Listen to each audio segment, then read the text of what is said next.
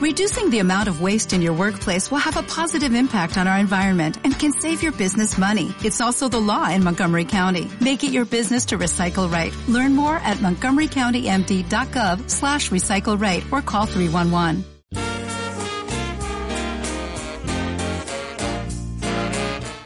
La teva ràdio de proximitat. Vallvei Ràdio.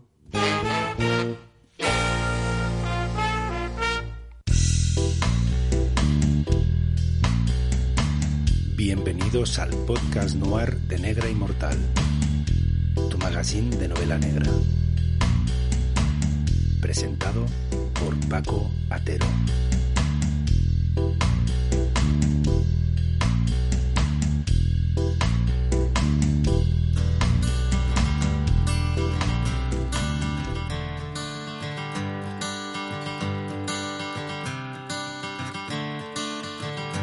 Another turning point, a fork stuck in the road.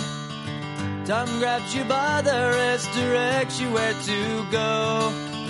So make the best of this test and don't ask why.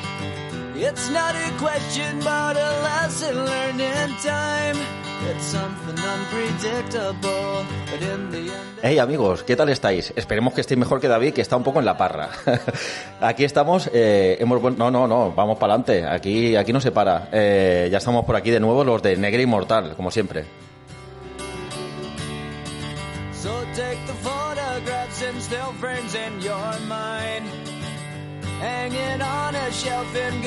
Iniciamos el capítulo 33 de este podcast noir y lo hacemos que, bueno, con varias, varios anuncios, varias historias que tenemos en Negra Inmortal, que ahora os contará Rusé en su actualidad Negra Inmortal.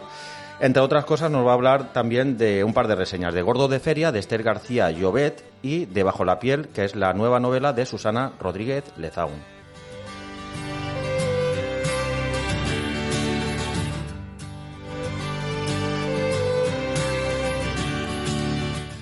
En Filmin eh, estrenaron, estrenaron hace poco una serie noruega que se llama Nobel. Eh, bueno, yo he tenido la ocasión de verla y me ha encantado. Es la historia que nos trae Julio y nos va a poner en su onda.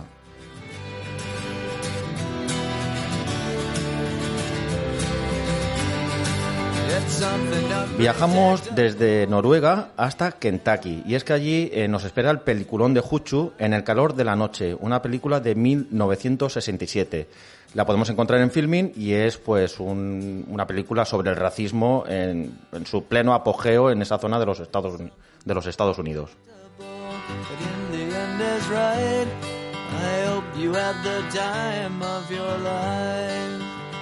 Alba Prieto eh, nos va a hablar de Aquí no es Miami, de Fernanda Melchor. Esta escritora acaba de sacar otra novela nueva y es el momento de que nos hable de este true crime que, bueno, ya con su portada ardiente eh, llama mucho la atención.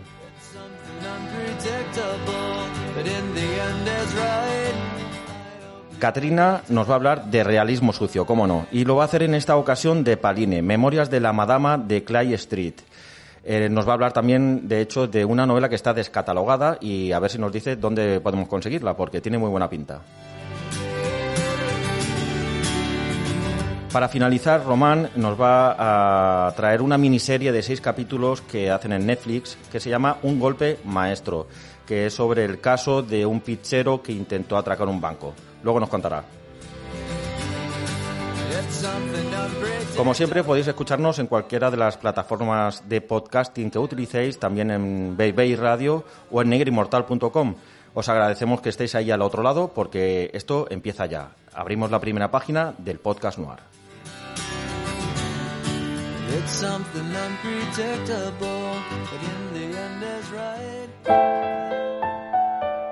La actualidad negra y mortal con Roser Rivas.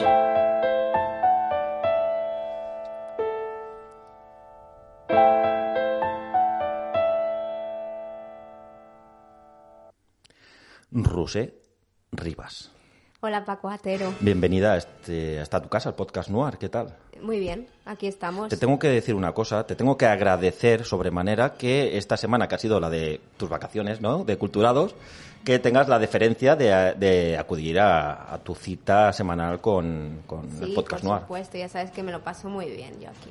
Muy bien, y esperemos que nos lo pasemos bien con las noticias que nos traes. Sí, en primer lugar, eh, quería hablar sobre iBox en sí mismo, sobre la plataforma, porque allí nos podéis apoyar ahora mismo eh, con muy poco dinero mensual. Nada, nos pagan una caña, eh, 1,49. Eh, hemos abierto esta opción para que podáis apoyar este, no este podcast, sino el podcast, el podcast entero de Negri Mortal, donde hacemos el podcast noir, culturados, cinemascope. Eso es. Es que además es que hoy en día a veces en, en algunos bares un café ya te cuesta 1,60, Sí. con lo cual ah, mensualmente eso es irrisorio. ¿En qué empleamos este dinero? Pues hombre, pues eh, en enviar, ¿no? Regalos, libros, en hacer eventos, club de Sí. lectura. Eh, esto no es para ti ni para mí. Y to- to- obviamente, y tampoco nos vamos a ganar la vida con eso. Pero eh, eso ya, ya saben que hacemos eh, mucho, muchas actividades, eh, organizamos el club de lectura, enviamos regalos y demás. Entonces, bueno, es una aportación que se hace a la asociación y, y con eso pues hacemos cosas. a la Asociación Negra Inmortal. Y bueno, eh, en breve intentaremos producir contenido especial, ¿no? Claro, claro, Para claro. estos fans que, que tengan solo el acceso, pues la gente que, que está dispuesta a apoyarnos mínimamente. Sí, eso es. Y luego también, por otro lado, ¿cómo, ¿cómo pueden ayudarnos? Pues mostrando nuestra imagen, por ejemplo, con la taza de Negra Inmortal. Claro, una pedazo de taza súper chula. Eso es, quien quiera, quien esté interesado en la taza, pues debe enviarnos un, un correo electrónico a contacto arroba negrainmortal.com. Y le informamos y bueno, se la hacemos llegar allí donde de estéis en el territorio español y para que la luzcáis en vuestras fotos de Instagram, en las redes sociales y, además de que le, hagáis buen uso.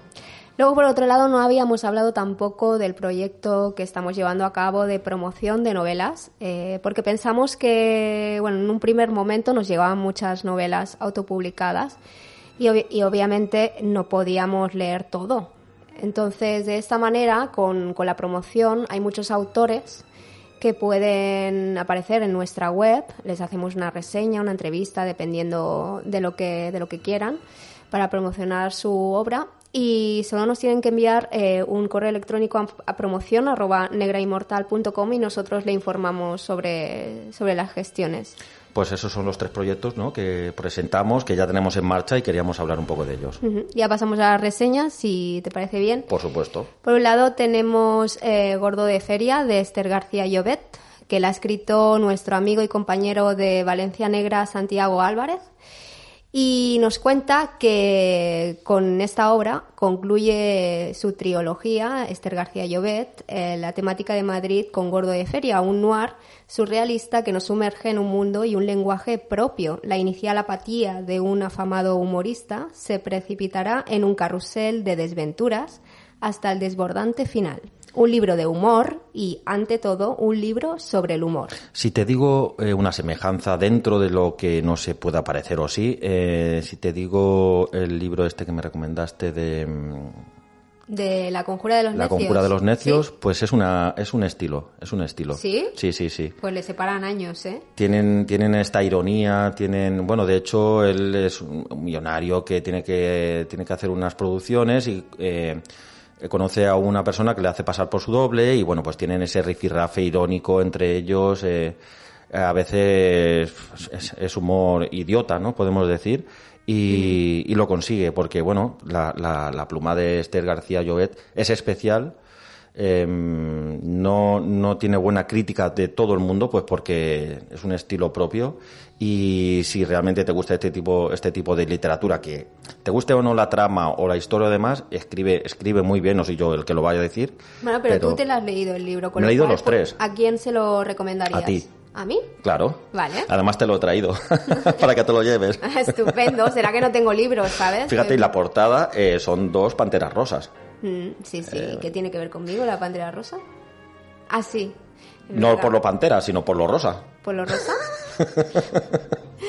Bueno, pues ahí queda la propuesta para quien le interese. Y también tenemos eh, Bajo la piel de Susana Rodríguez Lezaún. En esta ocasión la reseña la escribe Mar Moreno.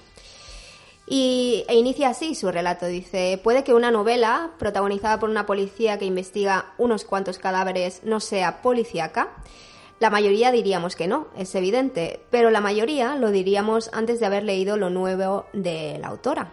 La estupenda Bajo la piel, donde la escritora Navarra se olvida de etiquetas y se saca de la manga un personaje, que es Marcela Piel de Lobo, que se adueña de una interesante trama policíaca, hasta hacer olvidar el lector que aquello que tiene entre manos es una investigación.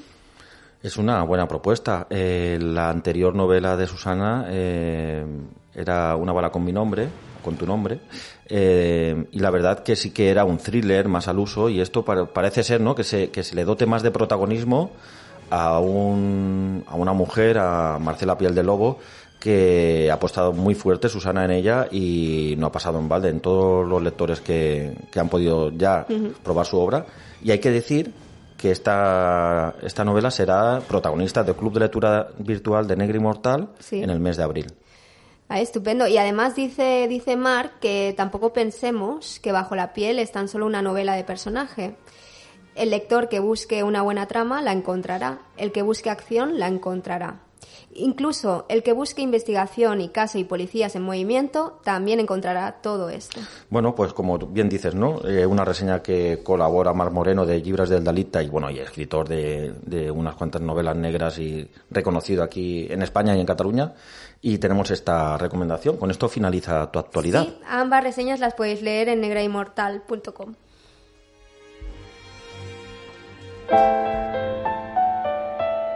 En la onda con Julio.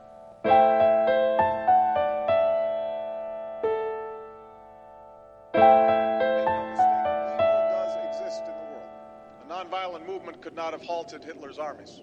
Negotiations cannot convince Al Qaeda's leaders to lay down their arms.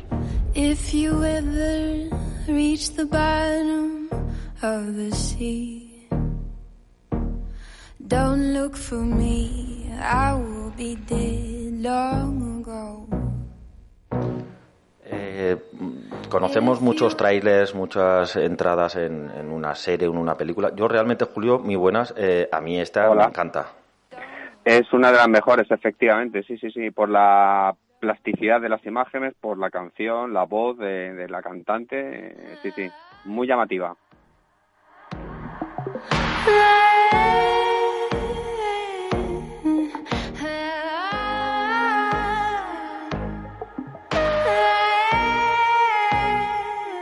Bueno, nos, nos encontramos bueno, y nos encontramos, Julio, con esta serie Nobel que podemos ver en Filming y que ahora nos presentas. Es una serie noruega producida por la mm, televisión, emitida por la televisión pública noruega, NRK, y hay que decir que es de 2016, lo que pasa que no ha llegado a España hasta enero de este año. Y eh, nos vamos a, internar eh, prácticamente en territorio bélico, ¿no? Entre, entre ello y, Noruega, ¿no? Vamos a estar eh, con un ojo puesto en Afganistán y con otro puesto en Noruega.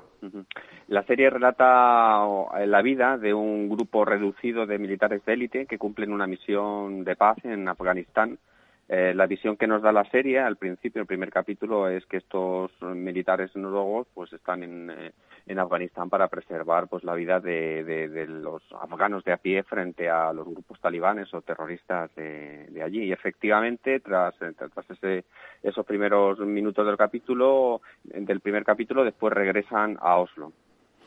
Eh, hay una crítica ¿no? Eh, que hace la propia serie en el primer capítulo cuando eh, vemos en un mercado en Afganistán que están pues este, esta unidad ¿no? de Noruega de, de militares que están observando a ver si encuentran alguna persona que tenga pues una persona que sea bomba ¿no? que tenga que tenga un chaleco bomba un chaleco bomba eso es y dentro de, de esta primera estos primeros diálogos Mm, hay quien dice, esto si hubieran sido los americanos, eh, hubieran matado a todos. No tienen paciencia.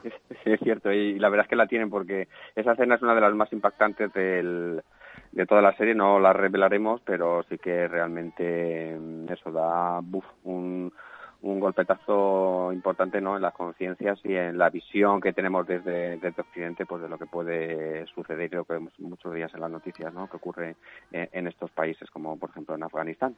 Tristemente, tristemente es algo que, que sucedió y sucede todavía. Eh, nos encontramos a Erling Rieser que bueno pues es eh, militar de, de, la unidad secreta noruega. Eh, pero este, este pequeño aperitivo ¿no? Eh, en esta situación que nos ofrece la serie, en este mercado y demás, mm, no marca la tendencia en la serie.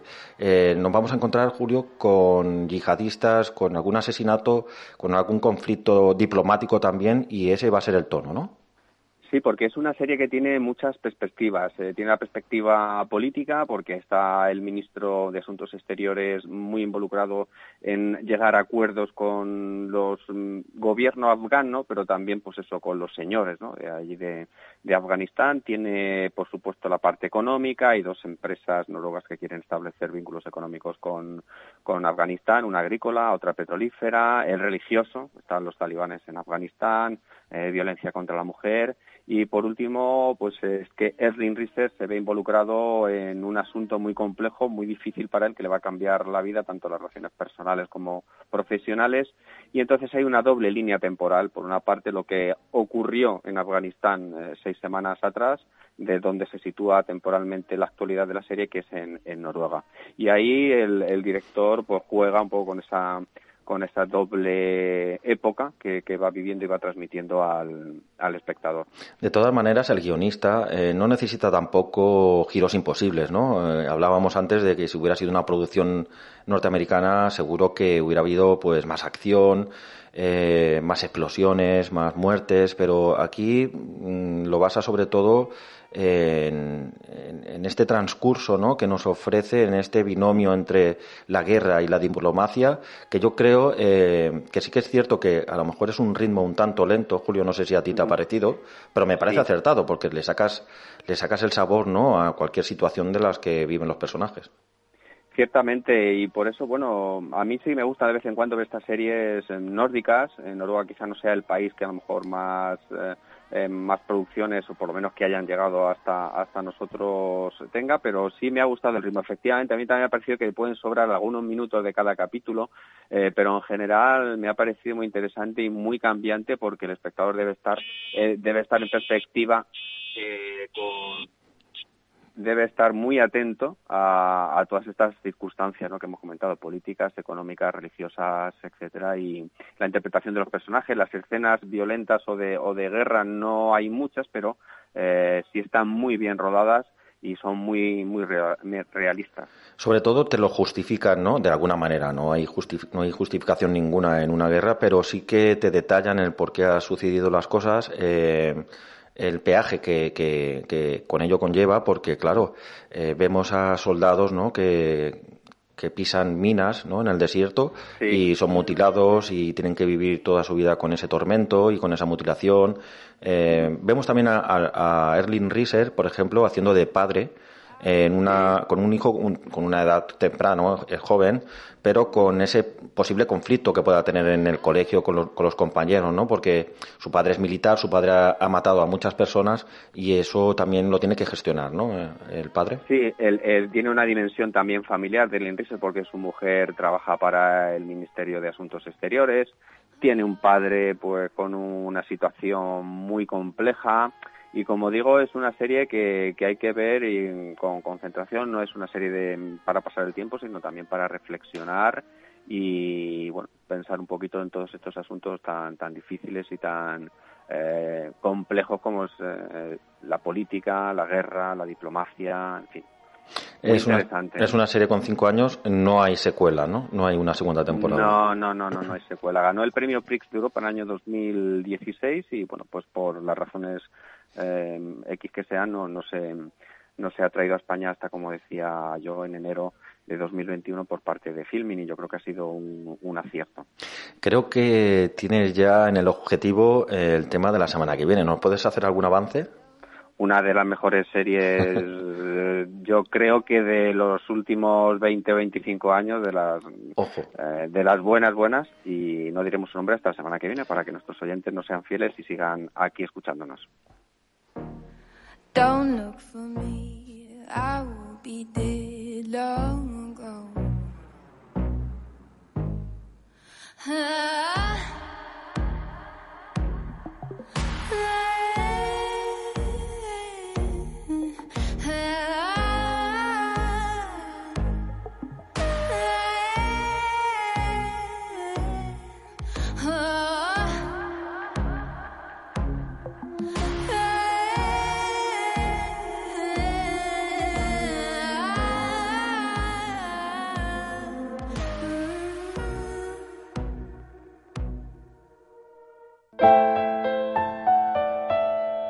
Los peliculones de Juchu.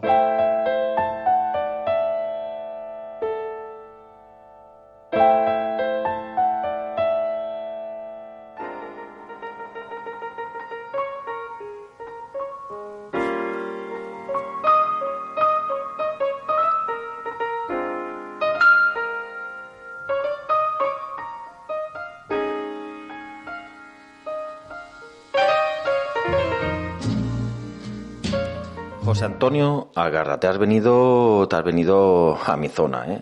a mi tierra. Nos vamos para el sur. Buenas, Paco, qué buenas oyentes. ¿Qué tal?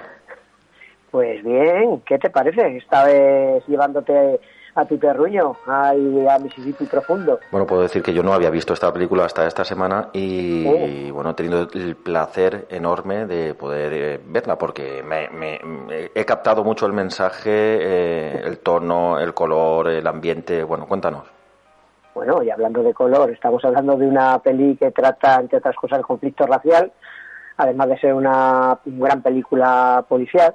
Es En el calor de la noche, que es una película del año 67, dirigida por Norman Jewison y protagonizada en sus principales papeles por el grandísimo Sidney Poitier y el no, y el no menos grande, dado que se llevó un Oscar por esta interpretación, Rod Steiger. Bueno, estamos hablando de una película eh, que en el 67 se llevó cinco Oscars. Sí, sí. Estaba nominada a siete y se llevó siete, menos el del director, y el de efectos de sonido, todos los demás se los llevó. Bueno, eh, nada, dando una pincelada de qué va la película, en una pequeña población de Mississippi, pues el policía Sam Wood descubre el cadáver de, un industrial. Y poco después, eh, pues detiene en la estación a un hombre negro, que a mí en la escena, que cuando baja, yo es que lo sabía, lo sabía Maño, o sea, cuando veo el zapato bajando del vagón del tren, solamente se ve el zapato, se ve un, como, como un peldaño que le arrima pues, a algún trabajador de allí de la estación, y se ve bajando, digo, este seguro que es el personaje negro que va a liar aquí la troca. Es que, es que has dado la clave, porque esta película es, eh, bebe mucho de los detalles, hay muchos primeros planos, muchas cosas que al principio no entiendes por qué, pero luego se juntan porque eh, nada más empezar, el ambiente ese sudoroso eh, de, calor que, ya dice el título, ¿no? Esas noches del sur de Estados Unidos que la gente no puede dormir, se ve un policía entrando en un antro ahí a comerse un trozo de pastel, que yo no me lo comería ni aunque me lo regalaran, lo de moscas.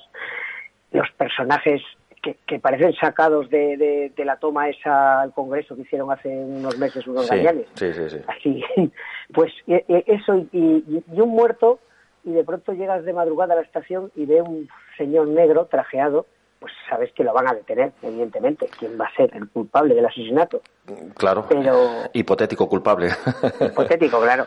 Eh, Pero ¿cuál es la sorpresa, verdad? Cuando llega a la estación de policía y resulta que es policía también. Claro, claro, y, viene del norte, viene de un mundo en Filadelfia, aparece en el sur que, bueno, por, que es un territorio racista por antonomasia eh, y ya nada más poner el pie eh, en este lugar ya ve los efectos, ¿no?, del color de su piel.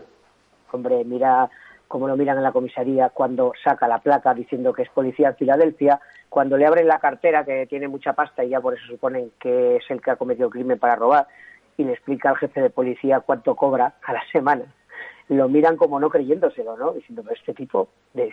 bueno, de hecho llaman al jefe, a su jefe, para que confirme para que confirme quién es y entonces le encarga que les ayude porque es experto en homicidios y en ese pueblo pues no tienen ni idea. Y ahí viene el conflicto que empieza con el rechazo del jefe porque eh, la peli se basa mucho en la tensión que hay entre los dos, entre el jefe y, y, Virgil Tips, que es el nombre de, Policía Negro, y cómo eso al final, en cierta manera, se va convirtiendo, si no en amistad, pero sí en respeto, ¿no? Entre, va viendo como el tío sabe lo que hace. Y de hecho le saca la castaña del fuego, más de una vez en el pueblo. Eh, es una película policíaca, intriga policíaca, eh, y, vamos a, a recrearnos, sobre todo también, como decías, en, esa comunión ¿no? entre, entre los dos protagonistas, porque el único que parece que le tiende la mano, que, acaba tendiéndosela y, y, aún así hay momentos que le cuesta mucho, eh, que es Steiger, bueno, eh, Biggie Gillespie, eh, vamos a ver ¿no? esta relación como, como evoluciona durante toda la película. Eh, y, y, se van a encontrar en muchos escenarios. Es que hay escenarios donde aparecen coches con la bandera de, la, de los confederados con cadenas en las manos y, bueno, es totalmente eh, real en lo que pasaba en esa época. Por eso, por eso, como bien dices, es una historia policial, pero también con mucho fondo social. Y lamentablemente vemos como tampoco ha cambiado tanto la cosa en Estados Unidos. Fíjate cómo están ahora, con todo el tema de Black Lives Matter, eh, la violencia policial, los conflictos raciales. Parece que está en el ADN norteamericano este tema, pero bueno, ya cambiará. Muy bien, oye, pues nos hemos venido a esta zona del Atlántico, eh, lo hemos disfrutado, la recomendamos. Eh, supongo que muchos oyentes sabrán de la película que estamos hablando y si no es así, ya están tardando. La encontramos en filming, como siempre. Sí, señor. Y, nos vas a hacer un pequeño, ¿no? Un pequeño adelanto. Hombre, Bueno, bueno, vamos a seguir en filming también. Y os voy a decir que el protagonista de mi siguiente película casualmente se llama Virgil también.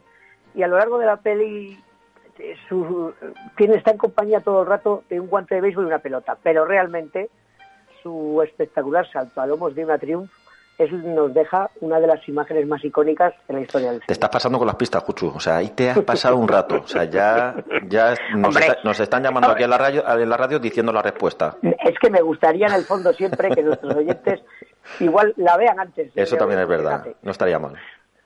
Muy bien, pues muchas gracias, José, José Antonio Agarra. Nos vemos. Hasta luego.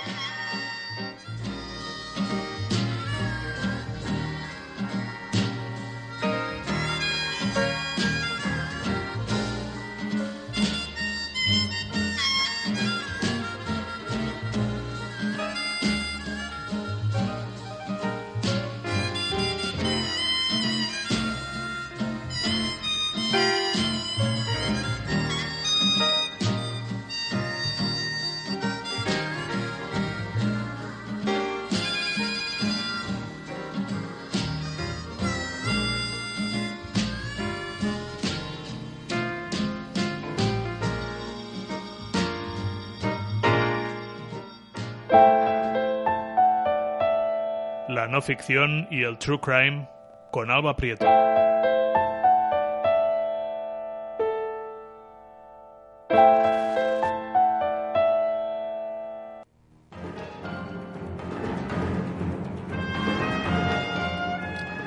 Alba Prieto.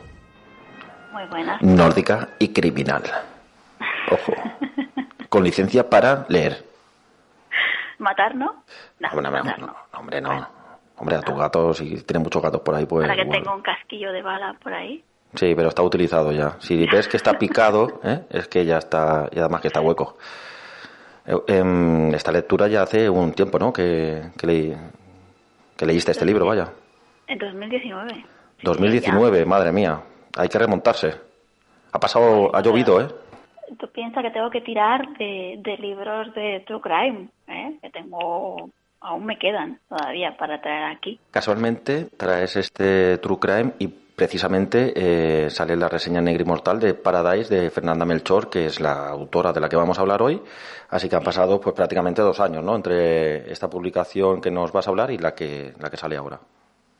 Sí, yo os traigo Aquí no es Miami, que como has dicho es de Fernanda Melchor, que es una periodista y traductora mexicana y es, un, es una especie de crónica, es un conjunto de relatos híbridos que mm, Literatura Random House tuvo a bien reeditar en, en el 2019 porque eh, la publicación original es del 2013.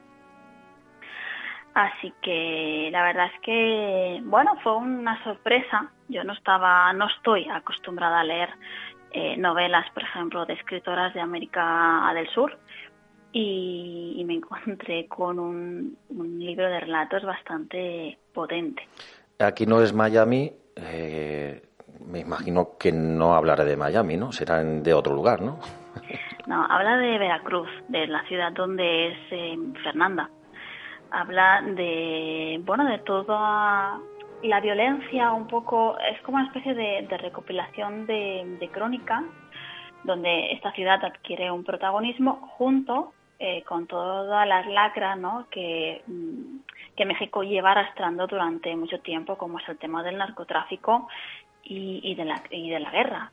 Entonces, lo que hace es que transforma a, esta ciudad, este escenario, en, en, un personaje más de historias eh, verídicas de gente normal, o sea, de gente, eh, gente de bien, trabajadores, por ejemplo, pobres, que, bueno, que de la noche a la mañana no vamos a decir que se lo hayan encontrado o no, pero se ven cortando cocaína, por ejemplo, ¿no? Y, su cuenta bancaria pues creciendo en, abundancia.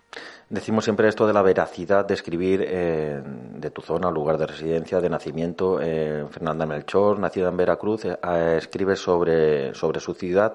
¿Todos estos relatos son, son actuales o se remontan algunos años atrás? No, hay algunos, eh, por ejemplo, hay uno que a mí me llama mucho la atención que se llama Reina, Esclava y Mujer, que nos habla de una chica, de Evangelina Tejera, que fue, mm, fue la reina del carnaval en 1983, esto ya hace unos años. Y esta chica nada era joven, era joven con 18 años y bueno, tenía dos niños. No voy a hacer spoiler, pero Bien no voy a hacer spoiler, pero está en la reseña y el spoiler al final no es esto, porque esto es un hecho verídico. Ella eh, bueno, tenía dos niños pequeños y los descuartiza. En un momento de locura empezó a codearse pues, con gente adicta a la cocaína o a la marihuana y los descuartiza y los entierra en los dos maceteros que tiene en la terraza.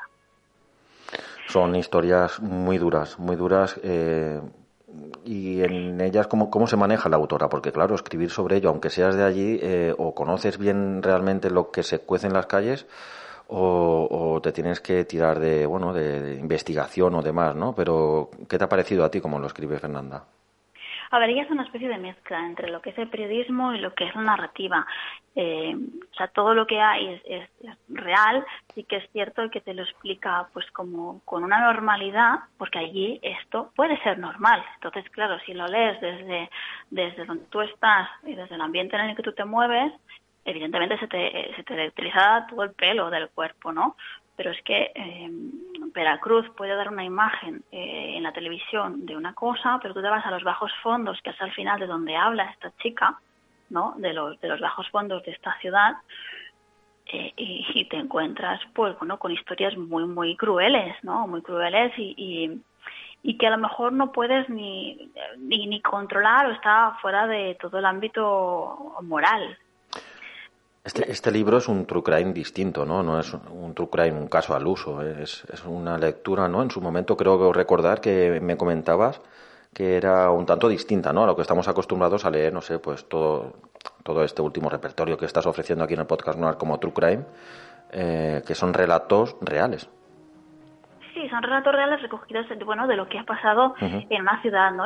Y, porque algunos, por ejemplo, este están, están escritos desde diferentes perspectivas, desde la perspectiva, por ejemplo, de una persona que estaba jubilada, o de un periodista y de un proxeneta.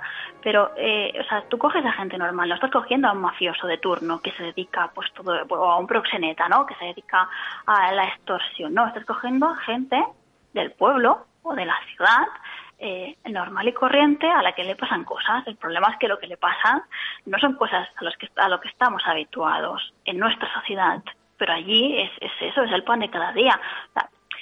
yo he, tenido gente, por ejemplo, ¿no? algún conocido que me ha dicho, no, es que allí en México eh, tú vas por la calle y no sabes de dónde te llueven las balas y a lo mejor te encuentras en una pelea. Las balas te suelen llevar a la muerte, si las ves sí, muy pero no sabes de dónde vienen, quiero ah, decir. Que, a veces puedes estar en un sitio y de repente ves que hay una rivalidad entre bandas y tú estás ahí, en medio.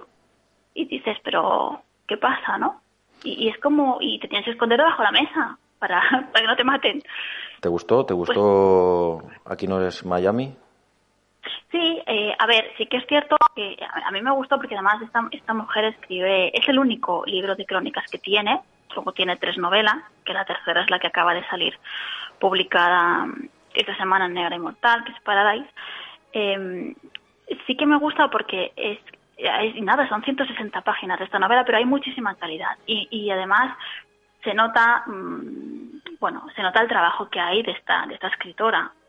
Y además, si no recuerdo mal, con, esta, con este libro ya ganó eh, un premio, el Pen Club, a la excelencia, a la excelencia periodística y literaria en el 2018, porque explica bueno, pues toda la guerra que hay contra el narcotráfico en Puerto de Veracruz. está muy bien eh, narrado, está muy bien, ya no solo documentado, ¿eh? que eso eh, es evidente, pero hay muchísima calidad narrativa. Y yo creo que, que esta mujer ya de por sí tiene mucha eh, potencialidad en este sentido. Pues nos quedamos con esta recomendación. Si queréis darle una oportunidad, tenéis ahí esta, aquí no es Miami. Si no, pues como decimos, hemos dicho en varias ocasiones, tenéis la reseña de Paradise, que también eh, Victoria Velasco, que ha sido la autora de la reseña, eh, nos ha comentado que, me ha comentado que, que es también un relato, una, una novela dura. Así que bueno, esa es la línea de Fernanda Melchor.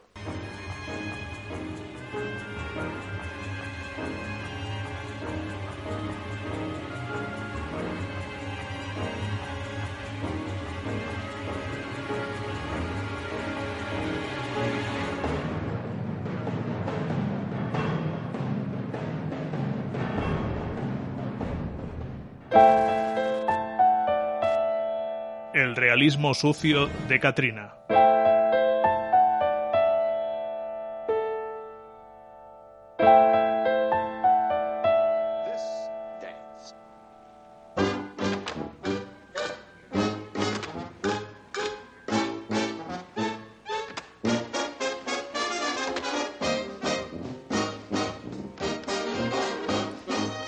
Katrina Bandasos. Buenas tardes. ¿Cómo tienen los santos cojones de venir aquí con una novela que no la puedo comprar? ¿Qué me estás contando? Hombre, quien, quiere puede, ¿eh? Eso es cuestión de rastrear y... si no te la mando, si me, prometes que me la devuelves, mm. arriesgo a mandártela. Pero escúchame, yo quiero estar en esa estantería que tienes, se busca a fulanito, a venganito, que se llevó tus libros y no te lo han devuelto. Llevas unos, unos días, eh, bueno, encendida. Yo quiero formar parte de, ese elenco. De ese grupo, de ese grupo selecto, ¿no? Eh, la novela que nos traes hoy, o al menos la escritora y además la novela, eh, la has tenido que comprar dos veces. Dos veces por, por ese mismo motivo, porque lo presté y no me y no me volvió. Pero me fascinó tanto la primera vez que de hecho yo creo que la recomendación vino por internet hace un montón de años en relación a otro libro que, que trataba una temática parecida, pero vamos, no sé, no conozco a la persona que me lo recomendó, pero fue un acierto completo. Pues háblanos de, de qué estamos refiriéndonos. Pues esta es la, esta novela es, se llama Pauline y es La Madama de Clay Street y está escrita por Pauline Tabor. ¿vale? Es una novela autobiográfica eh, la, autora, Pauline Tabor, eh, existió y de hecho forma parte de la, de la historia de, Kentucky. Es una, es una señora que nació en 1905, o sea que estamos hablando de principios del siglo XX en un pueblo que se llamaba Bowling Green, bueno, se llama, eh, está en Kentucky, y fue una mujer que, como habréis podido intuir por el título, eh, lo que hizo fue montar un prostíbulo en aquella época, en los años 30, ahí en Kentucky. Y ella era quien lo regentaba. Tela, tela marinera, o sea, es que no sé hoy en día cómo estará esa zona, no, no la he visitado, pero hace 100 años, eh, bueno, pongámosle 80 años, eh, montar una mujer, una mujer montar un prostíbulo en, esas tierras, eh, bueno, mm, nos vas a contar de qué trata o, cómo, qué te ha parecido el libro, pero da, para cinco libros más a lo mejor. Posiblemente, la pena es que ya no, ya no nos lo, ella no puede seguir haciendo más, más ampliaciones, pero la verdad es que es la, su vida, digamos que tiene, que tiene tela. En realidad, o sea, ella venía de una familia que no, no era especialmente, no tenía una mala situación. De hecho, se casó y tuvo dos hijos, eh, pero se divorció muy joven, se casó joven y se divorció igual de joven. y por mantener a sus hijos y a sus padres, pues bueno, eh, intentó salir adelante. Primero vendiendo, eh, ¿cómo se llama? Puerta fría, ¿no? Eh, ahí ya le empezaron a, a, ver, a ofrecer ciertos servicios que empezó a aceptar, eh, pero duró muy poco, digamos, su posición como, como prostituta. En y se, se, movía, digamos, por la alta o, bueno, alta sociedad para un pueblucho ahí perdido de la madre de Dios, ¿vale? Pero era de las familias que tenían dinero, entonces veía la, la hipocresía que, que había, ¿no? Todos estos señores estirados que iban a misa con sus mujeres, sus familias, luego por detrás le andaban haciendo proposiciones o sabía que iban a un prostíbulo de otro pueblo y dijo, oye, entonces, ¿y por qué no voy a montar yo un, un negocio de estos eh, sabiendo que, que, da dinero que, y, que yo aquí me forro, vamos, a mí me, monto no me monto en el dólar eh, y por ello esto es, eh, lo, cataloga, lo catalogas como realismo sucio, ¿no? Porque te está explicando el contexto social que, que transcurría por esa época y en ese lugar y con esa sociedad efectivamente con esa sociedad y encima en ese en ese entorno que bueno de, la, de la prostitución básicamente que más sucio que eso pocas cosas tienen que haber. Eh, y eso y ella lo único que quería era pues una una granja una granja para su familia y poder vivir tranquila. Entonces bueno eh, la novela esta ya la escribió siendo siendo mayor habiendo transcurrido los años. O sea que tampoco es una novela que vaya a escandalizar al que lo lea demasiado. El tono es bastante sosegado, no es muy explícito. Obviamente hay momentos, hay momentos violentos, hay clientes que ya se sabe cómo son y no solo clientes. Eh, años 20, ahí había mucho tema de mafia, contrabando, corrupción. Entonces esta mujer tuvo que tuvo que plantarse ante muchos problemas y salió airosa casi siempre, pero alguna vez la escopeta la tuvo que enganchar.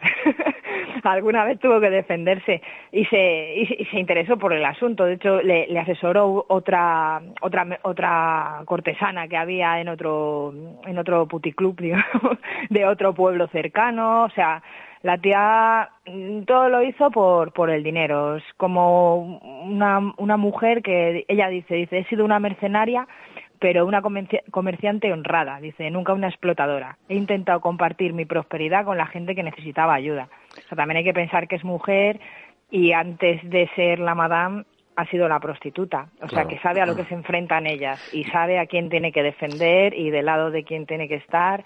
Y digamos que llevaba su sitio como con mucho orden y mucha ética dentro de su dentro de lo que estamos hablando, claro. Oye, y siendo una madre soltera, joven, eh, una prostituta, luego una madame, eh, todo esto está muy bien. La experiencia mm, la habrá tenido de una manera muy grande, pero ¿cómo lo plasma la novela? Porque claro, luego hay que ponerse a escribir. ¿Cómo, cómo lo has notado? ¿Te ha gustado la literatura de, de Paulín o has visto algunas lagunas? Se hace, vamos, el único problema, la, única pega que le pondría al libro es que quizás hay momentos en los que es repetitivo, pero porque a, lo mejor repite su, su justificación, aunque ella dice que no intenta justificarse con este libro, sino simplemente contar la historia, o hay, hay ciertas cosas que ves que se, que se repiten a lo largo del libro, pero el resto la verdad es que se lee eh, súper bien porque al estar contado ya, pues siendo la señora mayor más que retirada con sus nietos y demás, hasta se publicó en el 71, eh, es, eh, además eh, lo cuenta todo de una forma súper ordenada, o sea, cómo empezó ella, de qué familia venía, eh, sus primeros trabajos, cómo empieza a montar la casa, los problemas a los que se encuentra y se lee se lee fenomenal y, la verdad es que, vamos, te, lo quieres seguir leyendo, pero vamos. ¿Hay, testimonio de esta historia, de esta vida de esta mujer o de esta zona, de este prostíbulo contado por otro, otra persona o que esté mostrado en otra novela quizá o...? Yo no lo he encontrado. Si lo hubieran, me gustaría que, nos lo digan en, los comentarios del podcast, eh, porque justo sobre esta zona yo no he visto nada relacionado. Sí que hay grabados de la casa. sea, si tú si buscas por internet hay, hay cuadros de la, de la famosa casa de Clay, de Clay Street. O sea que eso sí, pero otras novelas no. Lo que sí tienen, por ejemplo, en el museo este de la biblioteca de Kentucky son cartas eh, de ella con otras personas y, y, cosas así. O sea que información sí que queda, pero no, no hay otro libro que hable justo de esta casa. Hay otras novelas que me haya podido leer que sí que tocan este asunto de forma autobiográfica, pero, pero no, no son iguales. Eh, por, sí. Vale, bien. Oye, eh, yo sé que quieres hacer una denuncia, ¿no? Una denuncia al mundo editorial aquí en España para que rediten esto, que no tengamos estos problemas. Para leer tengamos que buscarnos la vida o robar el libro a un amigo o amiga, o ex amigo, ex amiga. Exacto, futuro ex amigo y ex amiga. Pues sí, esto es, hago un, un llamamiento a las editoriales molonas que hay hoy en día para que lo para que consigan los derechos o lo que tengan que hacer que yo no sé cómo funciona bien esa historia pero para que se reedite porque es que es, literatura de, Estados Unidos del sur es es sucia. No quiero mirar a nadie ni ni guiñar el ojo pero creo que hay muchas editoriales un par de ellas a las que les vendría al pelo. Y además que eso es vamos a echar ahí la petición. Vamos a moverlo eso, una perspectiva de una mujer de entonces que hace falta.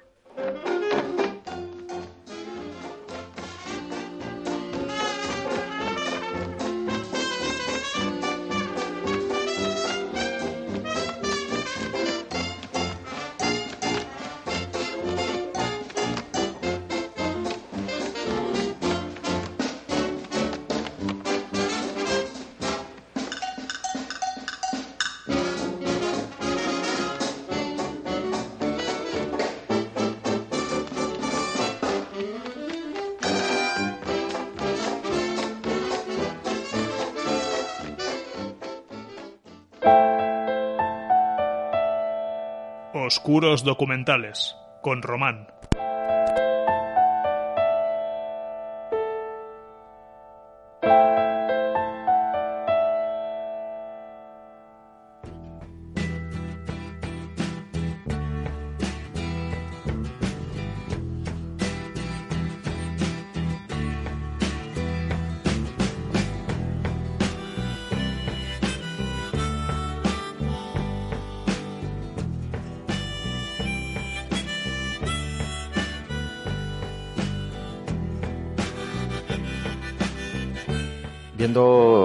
Miniserie, eh, Román, muy buenas, eh, podemos considerar ya eh, como el pichero es una profesión de riesgo.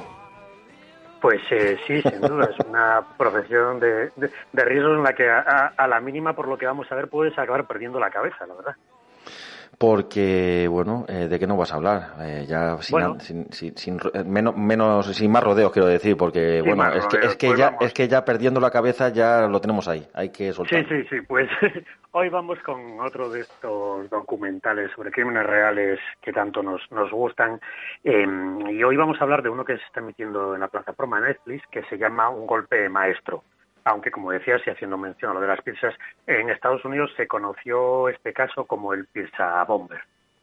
Está dirigido por Barbara Schroeder y por Trey Borsileri. Consta de, cuatro capítulos, aunque bueno, ellos los llaman más eh, partes, lo dividen en, en, cuatro partes.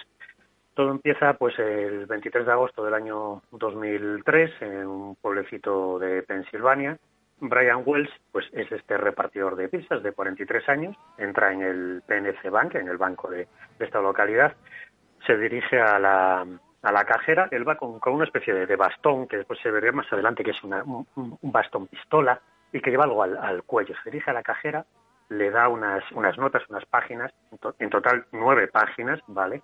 En el que le dice que por favor que le entregue 250 mil dólares porque si no, bueno, que él es un rey y que si no, pues que, estallará la bomba que lleva adosada al, cuello.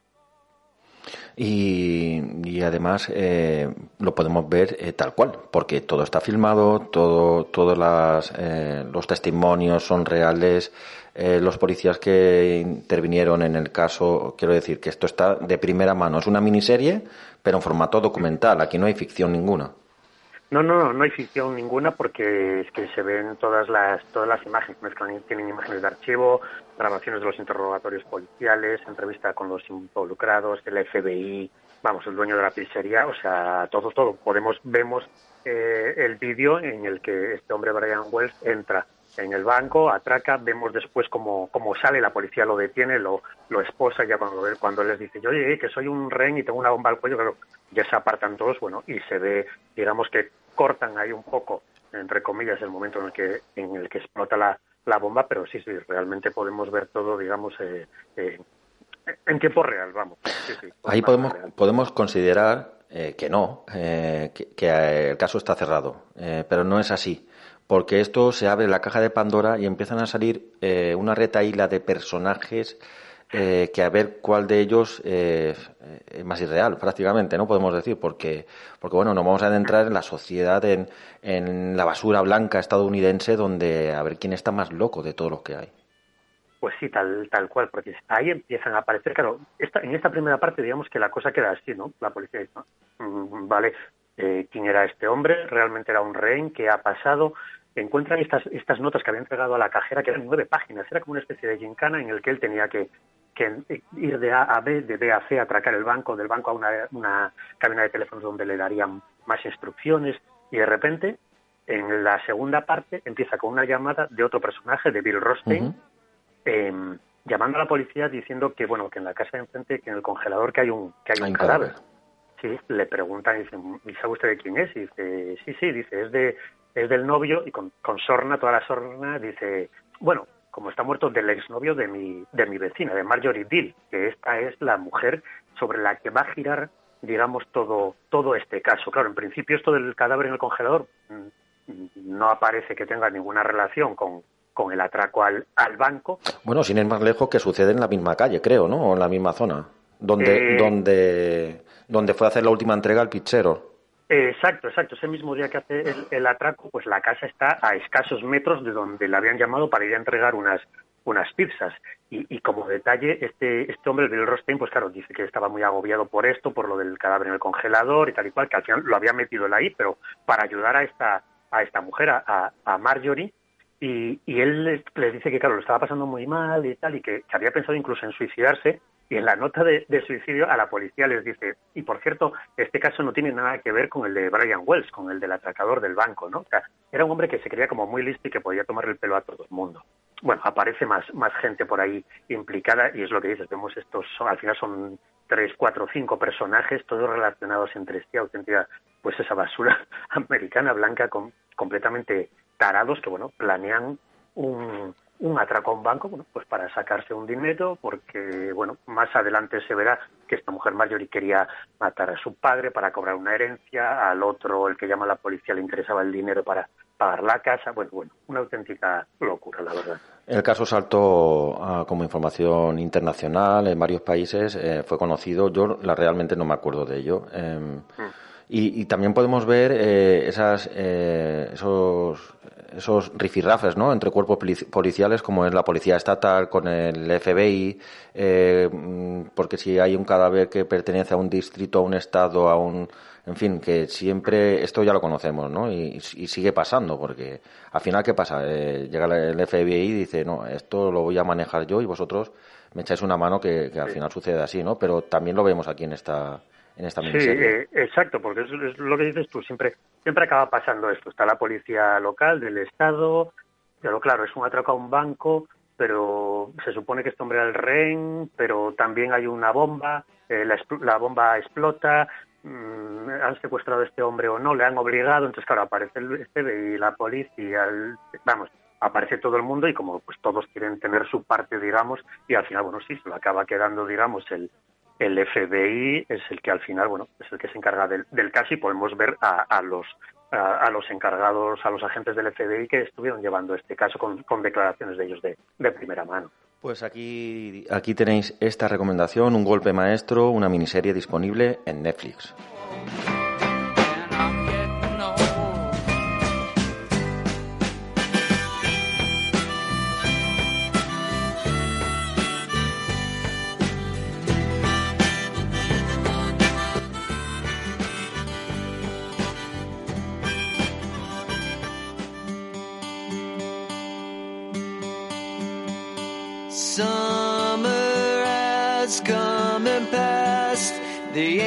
Innocent can never last.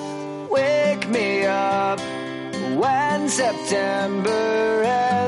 Pues no está acabando septiembre, como nos dice Green Day, pero eh, lo que sí que se acaba es este capítulo 33 del podcast Noir. Em, bueno, eh, os damos las gracias por estar ahí al otro lado, eh, por ese feedback que recibimos y os vamos a pedir un pequeño esfuerzo más, que nos apoyéis en iVoox.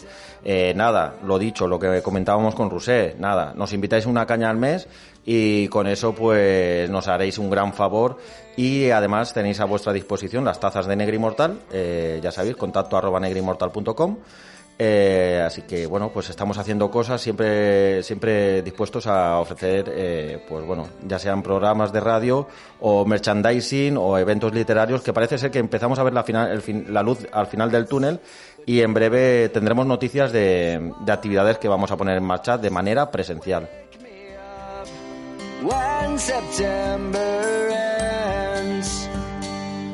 Nos escuchamos, no en siete días, porque estamos a miércoles, así que en cinco días volvemos aquí con el capítulo 34 del podcast Noir. Hasta entonces.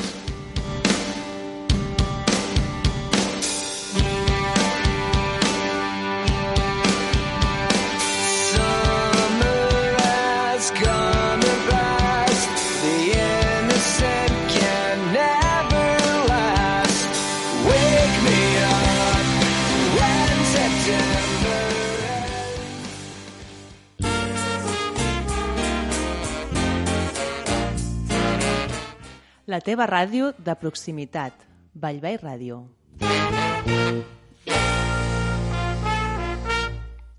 When you drive a vehicle so reliable it's backed by a 10-year, 100,000-mile limited warranty, you stop thinking about what you can't do and start doing what you never thought possible. Visit your local Kia dealer today to see what you're capable of in a vehicle that inspires confidence around every corner. Kia, movement that inspires. Call 800-3334-KIA for details. Always drive safely. Limited inventory available. Warranties include 10-year 100,000-mile powertrain and 5-year 60,000-mile basic. Warranties are limited. See retailer for details.